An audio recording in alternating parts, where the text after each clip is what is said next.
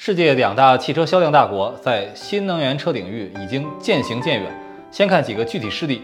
八月八日，拜登签署芯片和科学法案，将对美国本土芯片产业提供巨额补贴，并要求任何接受补贴的公司必须在美国本土制造芯片。这一法案将提供五百二十七亿美元资金支持，其中三百九十亿美元将用于半导体公司。二十亿美元用于汽车和国防系统使用的传统芯片，而且在美国建立芯片工厂的企业将获得百分之二十五的减税。八月十六日，拜登签署削减通胀法案，其中计划在未来十年，在可再生能源生产、新能源汽车购车补贴、二手车退税、清洁能源制造业抵免税收、风能和太阳能税收抵免等领域投入三千七百五十亿美元。凡是符合法案规定的电动车，可获得七千五百美元的税收抵免优惠，从二零二三年至二零三二年执行十年。对汽车制造商二十万辆汽车税收减免的上限也将一并取消。这对于通用、丰田等产品价格相对低、销量大的企业有利。但是，享受补贴的车型电池必须在北美组装，电池的原材料必须来自美国及其贸易伙伴国家。同时，要求新能源车电池及原材料逐步出自美国及贸易伙伴提出了时间表。有媒体报道，宁德时代也将暂停在美国建厂的计划。与此同时，宁德时代也宣布计划投资七十三点四亿欧元在匈牙利建厂，这也是该国历史上获得的最大投资。八月十三日，中国石化、中国铝业、中国人寿、中国石油、上海石油化工股份五家公司宣布将从纽交所退市。这也是非常具有象征意义的事件。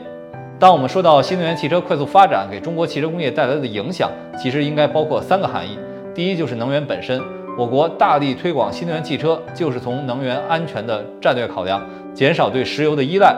第二，新能源车其实是智能汽车，智能汽车代表了汽车全新的发展方向，是科技竞争力的象征。第三，是从新能源汽车背后，从锂、钴、锰、镍等原材料到制造芯片的。关键的设备、软件等等，整个供应链都在发生巨大的变化。此前，中美对于新能源汽车的发展是相互借势的。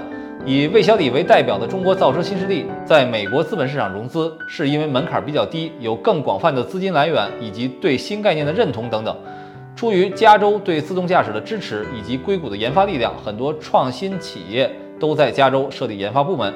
反过来，特斯拉在上海建厂，也获得了相当大的政策空间。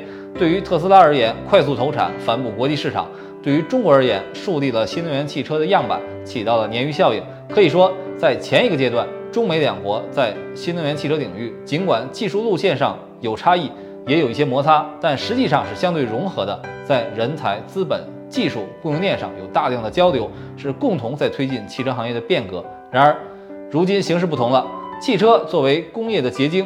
以及信息技术、人工智能技术、自动驾驶技术结合，体现了科技发展和应用的尖端水平，也是中美两国竞争的重要组成部分。因此，主动和被动引发的脱钩将不可避免。